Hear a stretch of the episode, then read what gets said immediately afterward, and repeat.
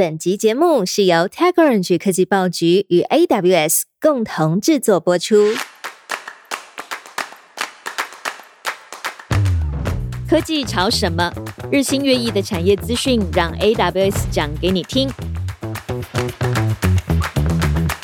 邀请到各产业权威专家与云端技术伙伴，探索时下最热门的科技话题。透过访谈和议题讨论，带你一同挖掘科技圈的最新趋势，探索科技的未来，掌握数位转型二点零。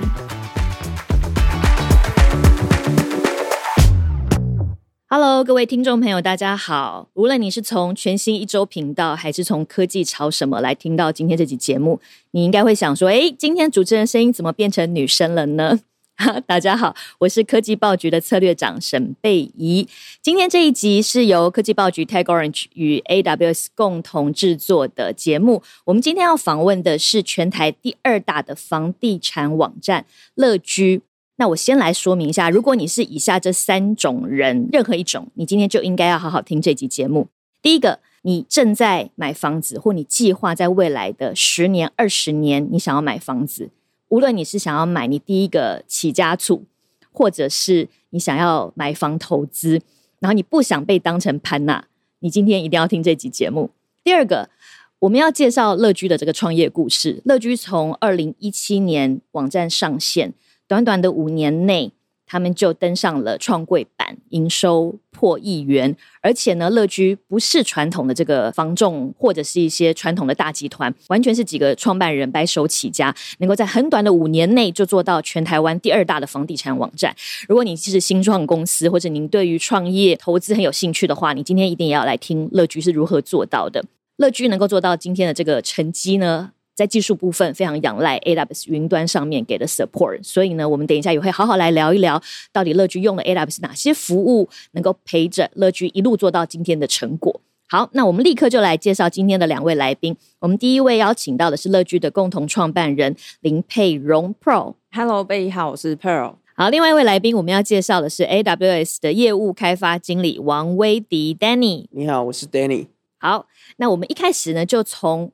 房价来好好聊一聊。我觉得台湾绝大部分的人，当然还是有少数啦，他可能这几年受惠于房价高涨，所以他真的就是赚了很多钱。但是很大部分的人其实是被房价所苦的。我身边很多朋友啊，就是一直想买房，想说不会再涨了吧？等着一年，等一年，就是真的都买不下去。可是呢，可能年纪到了，总是想要买房，因为台湾就是有一个观念嘛，大家。你好像一辈子赚钱，总是要拥有一个自己的房子，或者是像我身边很多朋友，他就是买房来投资，因为他发现买房可能是致富这几年最好的一个方法，所以大家都想要买房，可是都很怕买贵了，所以呢，大家会去上现在很多的网站去找很多的资讯服务。乐居有一个很大的特色，你们网站一进去，最上面就有一个很大的 slogan，写叫做“最好用的实价登录网站”。而且你们的网站界面跟一般我看很多坊间的这些房地产网站很不一样。一般的网站一进去就是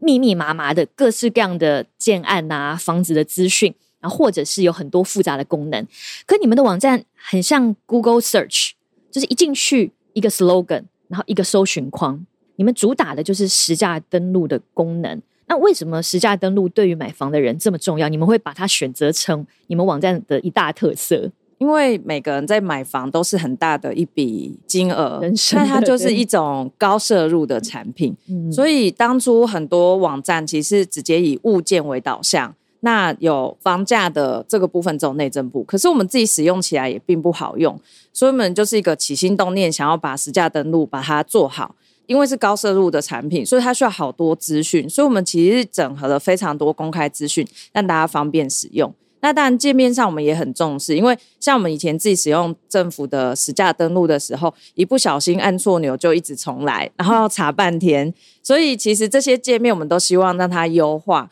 而且其实 Google 搜寻我们是也是非常不错的一个设计的方式，就是直接找到你需要的资讯。那因为价格啊这么高，所以一定是。需要去了解清楚的一个东西，那其实也不会演。以前房地产来说，大家能够赚钱很大一部分就是靠着资讯不透明。嗯，那时常的暗场就会广播说什么恭喜哪户成交啦，买多少多少啦，然后好像卖掉很多啦，消费者在一个压力之下就觉得好像进了哦，进了哦，然后还是说什么价格啊，这样其实大家都不清楚。那其实，在房中的成交也时常是在买卖双方处理嘛，所以那些价格到底多少是合理的，确实是借由资讯的不透明去达成的一个超额的获利。那所以说，我们就是直接切入真实的资讯来加速成交的速度。其实像我们一些朋友，也是我们网站推出来之后，当然是会去看过喜不喜欢，但喜欢的话，溢价很快，因为它就已经有上一手或者区域的一个交易的行情，所以其实反而一开始业界的人是蛮反弹的，觉得说，觉得你们太透明了，对不对？太透明，我不好去谈我的价格让它成交，但其实不是，现在反而就这透明价格上一手是多少？加几趴赚一些，大家是可以理解的。嗯，然后马上就完成一笔交易。对于一些在房屋销售上面，它其实反而可以缩短他们的一些不确定性的时间，因为对很多 user 在这个网站上面就已经得到很充分的资讯了。对啊，哎，那我就来问一下这个潜在的使用者，或者是可能正在使用的 Danny，你有正在买房或是有买房的经验吗？因为我自己也是一直有在看房子的人。那我跟我老妈。哦，讲的话题其实有八成以上就是在讲房子这个事情。他一直叫你买房，对不对？一直叫我买房子，所以呢，其实我在这个工作以外浏览的这个网站上面，哦，其实其中一个最常浏览的网站就是乐居啊，这么好小哎，这今呢，所以自己也是会很感同身受在这个环境里面这样。好，那我回头来再问一下 Pro，你刚刚有提到说，跟传统的内政部的实价登录网站。或者是坊间其实也有很多的房地产网站里面都有把实价登录功能放进去，但是你们跟别人不一样，多介绍一点，因为其实我自己在用啊，你们的界面真的就是很 friendly。比如说像我自己在这些年其实都有在看房子，我可能像我自己就很喜欢河景，就是很梦想的每天早上打开窗户就是看到河景。那可是有些社区它只有其中一面面河景，然后另外有的面中庭，有的面马路。我单从它的门号没有办法知道到底哪一个门号是面河景的，所以就算我去传统的实价登录网站上看，我其实会看不出个所以然，我只能用猜的。啊，但是你们的网站上面有一个界面，是一个躺平的一个大楼分布图，大楼分布图，对你画出来说，哎，这是中庭，然后呢，这个 A B C D E F 栋，然后它各是多少的门号，然后朝面向，那朝北朝南的面向。所以我可以很轻易的找到那个我梦想中那一栋，然后去看那一栋过去这些年的成交价格，很可能我可能就立刻打消，想说啊，实在太贵了，这是可能我要再努力个十年的梦想，或者是哎，那我退而求其次去选另外一个我现在的预算可以负担的。还有哪一些功能是你们跟一般的这种实价登录网站比较不一样的？这边我们花蛮多心力，其实我们刚刚提到整合的很多公开资讯，有哪些？能不能整合了建造？使用执照，然后整合了学区。其实学区的资料也不是直接归在社区，是政府每一年都会去公告。然后说我们每一年都会帮你再重新整理一下这一个社区归到哪一个学区去了，因为它会它会重新划分嘛，重新划分。我还有注意到一个资讯，刚好你讲到学区，因为像我有朋友，他们最近很在乎想要把小孩放到双语学校，对我们还标注出双语，你们有标注说这个学校是双语，我就觉得这个很小的细节，但很贴心。对，因为自己小朋友在国小，也是会注意这种，就是哪一个社区现在配到哪一个学区，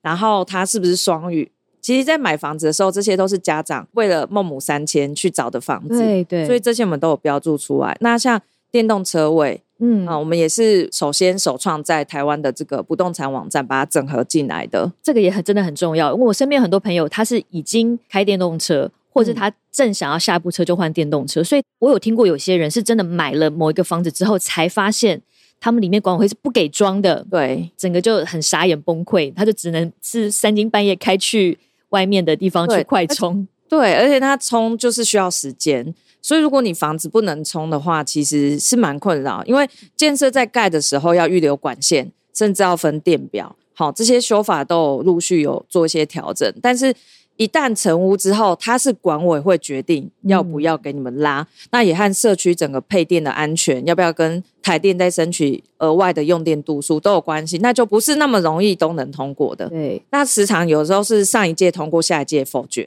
所以你如果想要买电动车，而且是个趋势，就是应该要留意哪些社区可以充电。嗯，好，那刚刚说的像大楼分布图，还有车位，车位其实政府在。登记这个交易的时候是没有明确规范要如何写。甚至有的都把它混在一起，所以我们这个也有做拆分。过去我在实价登录网站会看到同样一个建案，它可能某一户卖了四千万，另外一户卖了五千万，而且是同一个时间，我就会很 confuse。那当然，大家就推测说，哦，另外一个是把车位加进去了，那或者是它会出现一笔特别低的，可能就来了一个两千五的价格。所以其实这是你们得要用人工去把它，比如说，其实这个五千万是包含了四个车位。啊，或者是说它的很低是因为亲友交易，对对。其实这个我们就是有城市加人工嘛，有些资料其实真的写法是没有统一的规格，像备注亲友交易，还是说地主交易，还是写朋友买的，就那个它要累积一定的 database 才能够把城市写得越来越完善。所以其实一向都是一定的城市处理搭配城市没办法处理人工处理这样子，所以才能够把亲友交易做一个。排除啦，还是说把它标示清楚？嗯，那像其他功能，我们也有把二手屋的尾刊也有整合进来。就是说，你找这个社区基本资料看的觉得不错之后，到底有没有人在卖，你就可以很简单顺便找说，哎，哪个网站其实有这个尾售了，那你就可以想办法去买买看。就是搜寻完了之后，就直接可以点去看谁在卖。正在买，甚至如果现在没有，你就把它加入我最爱。我们会员都会通知你，这个社区有拿出来卖喽，那你就可以第一时间发现。因为有些人是对某些社区有一定的情有独钟，对对对，所以那个没有这个会员功能，对啊。我们还整合了很多图片，就是如果是新疆案来说，像平面图啊、加配图啊、公社啦、外观图啊、环境照，他们也整合了 Google 的基地街景，嗯，所以其实周围的环境和状态是蛮容易。一目了然。那乐居在上线第一天呢，就有将门牌做完整的揭露。我记得当初一般消费者民众啊，还会打电话进来抗议说，把他的门牌揭露的这么透明。不过在好多年后，其实政府也修法，现在的实价登录也是公布到所有的门牌资讯。我们这个功能就推出来，就是很像销控表，每一户、每一层楼、每个门牌，它交易的价格是多少。这样就很方便客户一次比清楚，说这个价差合不合理。嗯，我儿子老师啊，在凭证买一户房子，代销就是跟他说不二价，结果实价登录出来，他楼层价差就太高了，所以就可以回去跟他讨论，补偿了一整套冷气，因为那个价格很透明，在还没交屋前。大家也不想要这笔交易就损失掉嘛，所以其实这些价格出来会善用的话，其实消费者是可以蛮好的保护自己，不会被不二价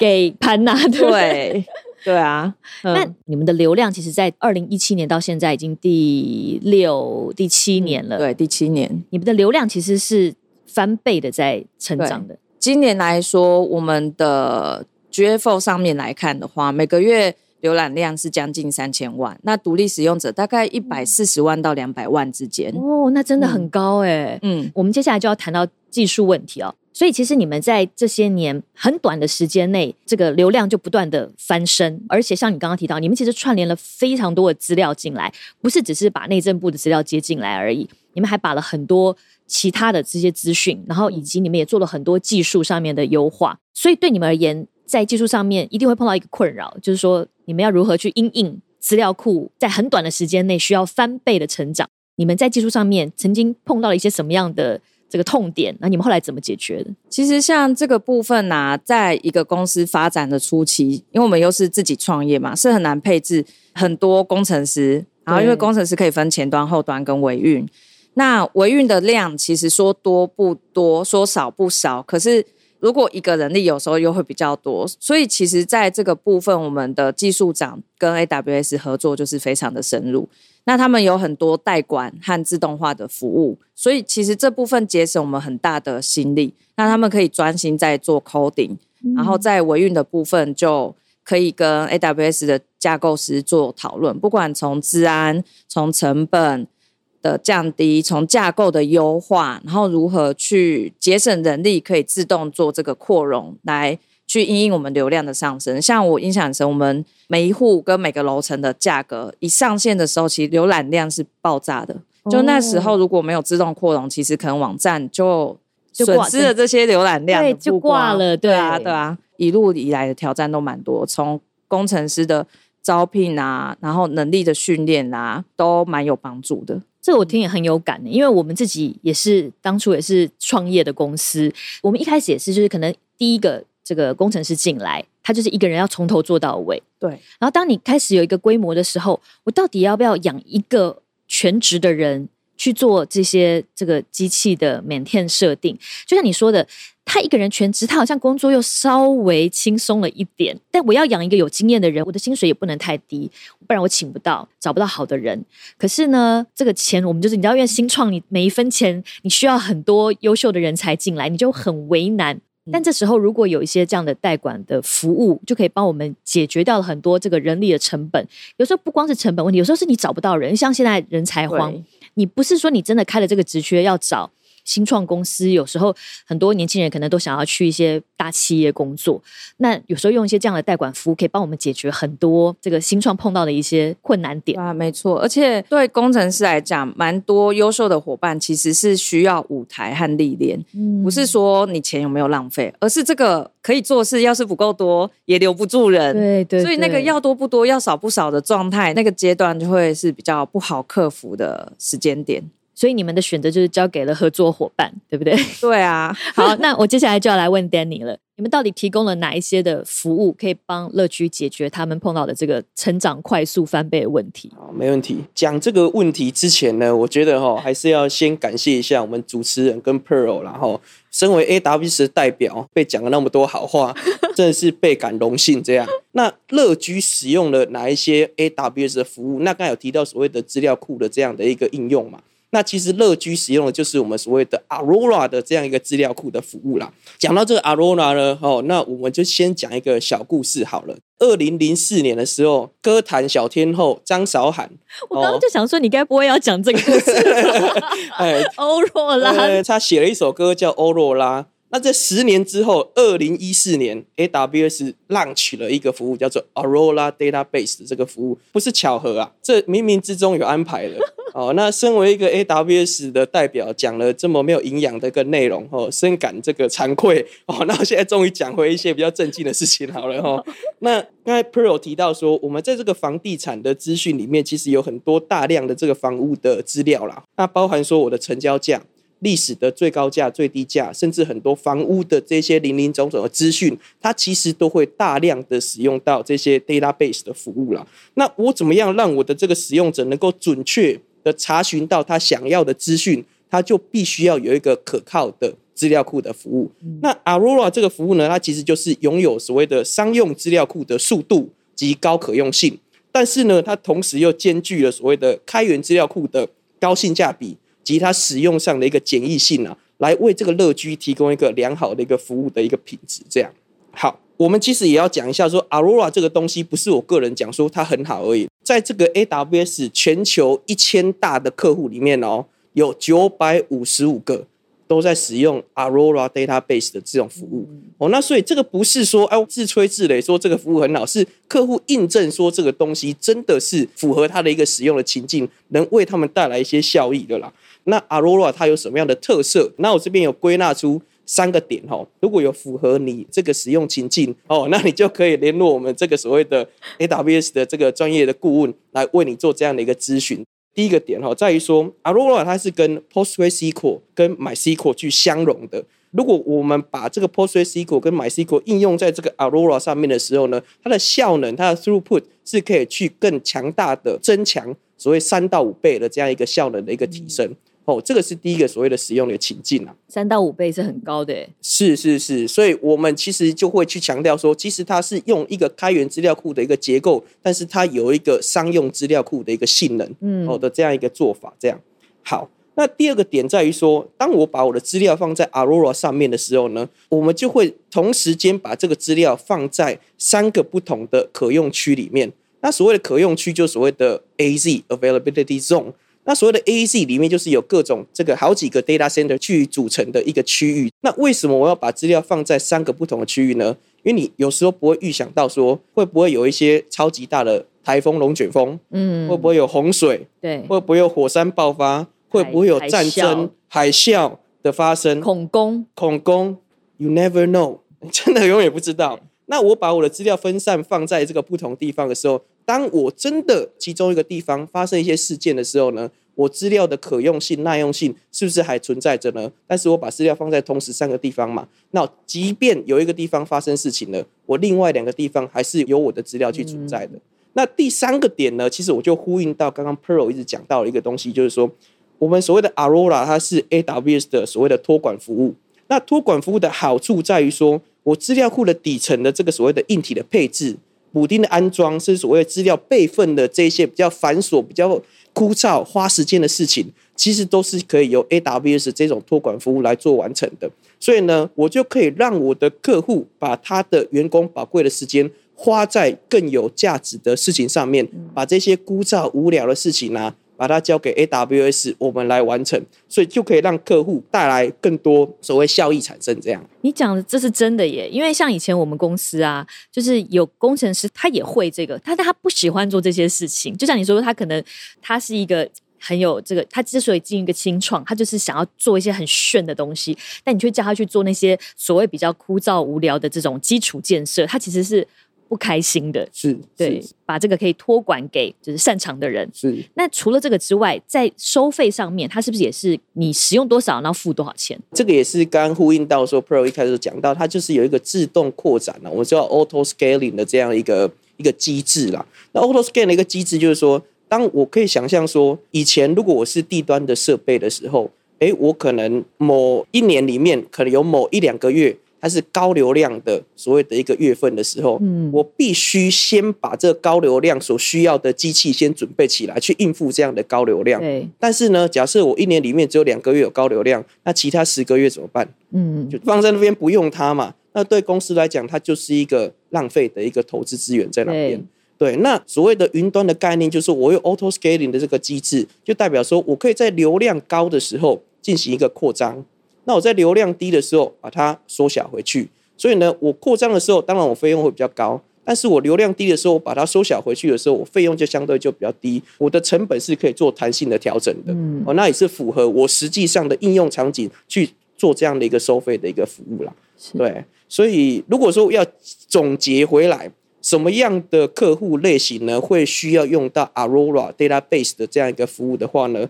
其实我也是总结了三个点啊。第一个点就是说，当你现在是在搬迁你的开源资料库的时候，你是用 PostgreSQL，你是用 MySQL 的时候，你想要去提升它的效能，你可以来参考我们家的 Aurora。嗯，哎，那第二个是说，当你现在是使用商用资料库的时候，但是你每年都在烦恼你的成本结构的时候，其实你也可以去考虑我们家的 Aurora。嗯，第三个是说，当你现在在 AWS 的环境里面，你在打造你的 application。你的所谓的核心的商业的价值的时候，你必然是会用到所谓的资料库的这样的服务的时候呢，那你绝对要参考我们家的 Aurora。我想帮你补充一下，就除了像乐居这样的服务之外啊，其实 Aurora 的客户我在你们网站上有看到很多 global 的大品牌都是用这个 Aurora，包含像三星，它把全球十亿用户的这个账户就是放在 Aurora 上，然后另外还有像。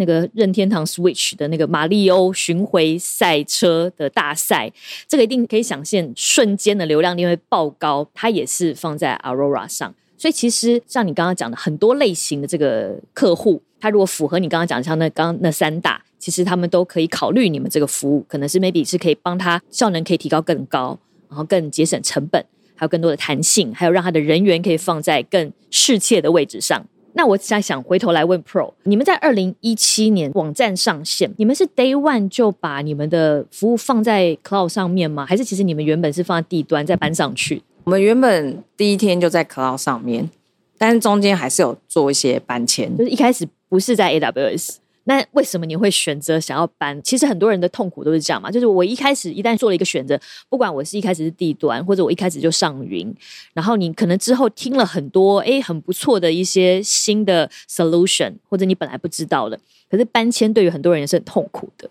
嗯，最主要是那个时候我们加入了 Apple Works。这边 AWS 就有驻点的架构师，所以其实，在流量陆续提高的时候，会遇到很多问题。可是，其实，在原本的云端的架构下，资源度比较不足，弹性比较不够。嗯，因为这边有驻点架构师，我们也是每周就是去烦着他讨论这些架构问题。因为在初期的资源更不足的状态之下，如果有 AWS 的架构师做资源，不管是设计啊，或者说整个弹性可扩张的架构规划都会更好。所以我们那时候就决定把它搬过来，这样子。主要就还是因为 AWS 在架构师这一段的架构啊。和对新创的 support，我觉得是非常到位的。再帮我们简单聊一下，就说，因为我刚刚有提到嘛，你们在很短的时间内就营收破亿元，所以大家其实会很好奇，说你们又不在上面完成买卖，那你们的这个获利模式到底是什么？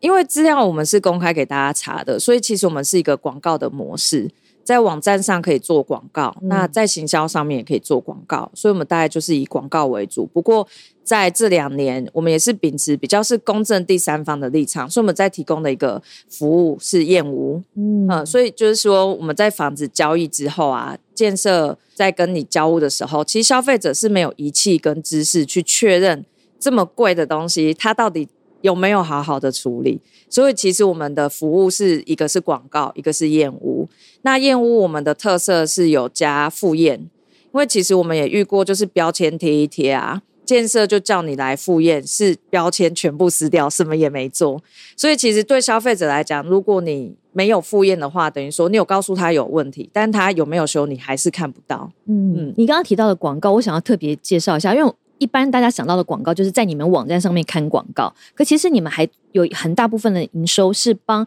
建商去其他的平台上面投广告，对不对？对，做他们的数位行销预算的操作，可不可以简单聊一下为什么你们可以把这段做的很厉害？它就是一个追踪的技术，就像很多时常我们去。查了机票啦、饭店的资讯，那广告就会追着你跑，那它就是一个贴标签。嗯，所以进来我们网站流量，我们也会把它做分类，就说你现在查的是大安区的房子，总价多少的房子，那我就可以把它打包成一个再行销的对象，然后帮我们的建设。或者说代销做一个新建案有推出的时候做一个广告的曝光哦，所以它效率就会很好。已经是要买房子的人，他已经很知道说这个人他就是要买房子，而且他在查的就是大安区或是内湖区，对。然后他想要的是哪一些特色、预算范畴等等，对。所以他们广告的预算就会投的非常精准。对。那最后我想要再回头来问 Danny，就是你身为这个 AWS 里面的这个成员哦，你们的客户类型真的很广，像乐居是住的。然后我知道前面很多集你们也谈到了各种，就是食衣住行娱乐通包了啦。那对于你们来说，你的这个服务提供的价值，自己身为这样的一个角色啊，你你刚刚有提到你是 BD，你是业务，这个工作对你其实是有一些这个使命感的，是不是？是是是，我个人认为啦，AWS 之于乐居，我们是提供一个友善的一个开发的平台啦，然后我们去整合 AWS 或是 Amazon 的一些资源。我去帮助我们客户去完成他的愿景啦。我们 AWS 的角度是很愿意站在客户的立场来共同去成长的。那为什么会这么说呢？其实，在一个公司啊，他如果是我们的客户，他在新创的阶段的时候，其实我们就有很多的免费资源让他去使用 AWS 的服务。那当他把他的核心服务放在 AWS 的时候呢，我们就有更多的 supporting 的 resource 去帮他们。那假设说刚才 Pearl 提到的。我们有所谓的架构师，那架构师就可以针对我们客户的架构去进行一些调整啊。那进行调整的时候，其实我们有一个理念呐，叫做所谓 Well Architect 的 Framework。我们可以针对你的效能，我们可以针对你的治安，我们可以针对你的成本结构，进一步的去做一个检视，进一步的去做一个优化的一个建议啦，让它的所谓的营运的效率能够更加的提升。在这个是企业成长阶段不断在扩张的时候，我们可以去做这样的一个协助。那企业甚至它到了一个比较大型企业的阶段的时候，如果它有所谓想要做一个文化上的一个交流，因为 Amazon 也是从小到大，从小这样长到大的过程当中，它里面一定有很多企业变迁上面的一些文化上面的一些挑战。那其实我们 AWS 也有提供所谓的数位创新的工作坊。哦，这类型的合作去提供所谓的企业进行一个企业组织上面的文化交流，或甚至一些建议。哦，这都是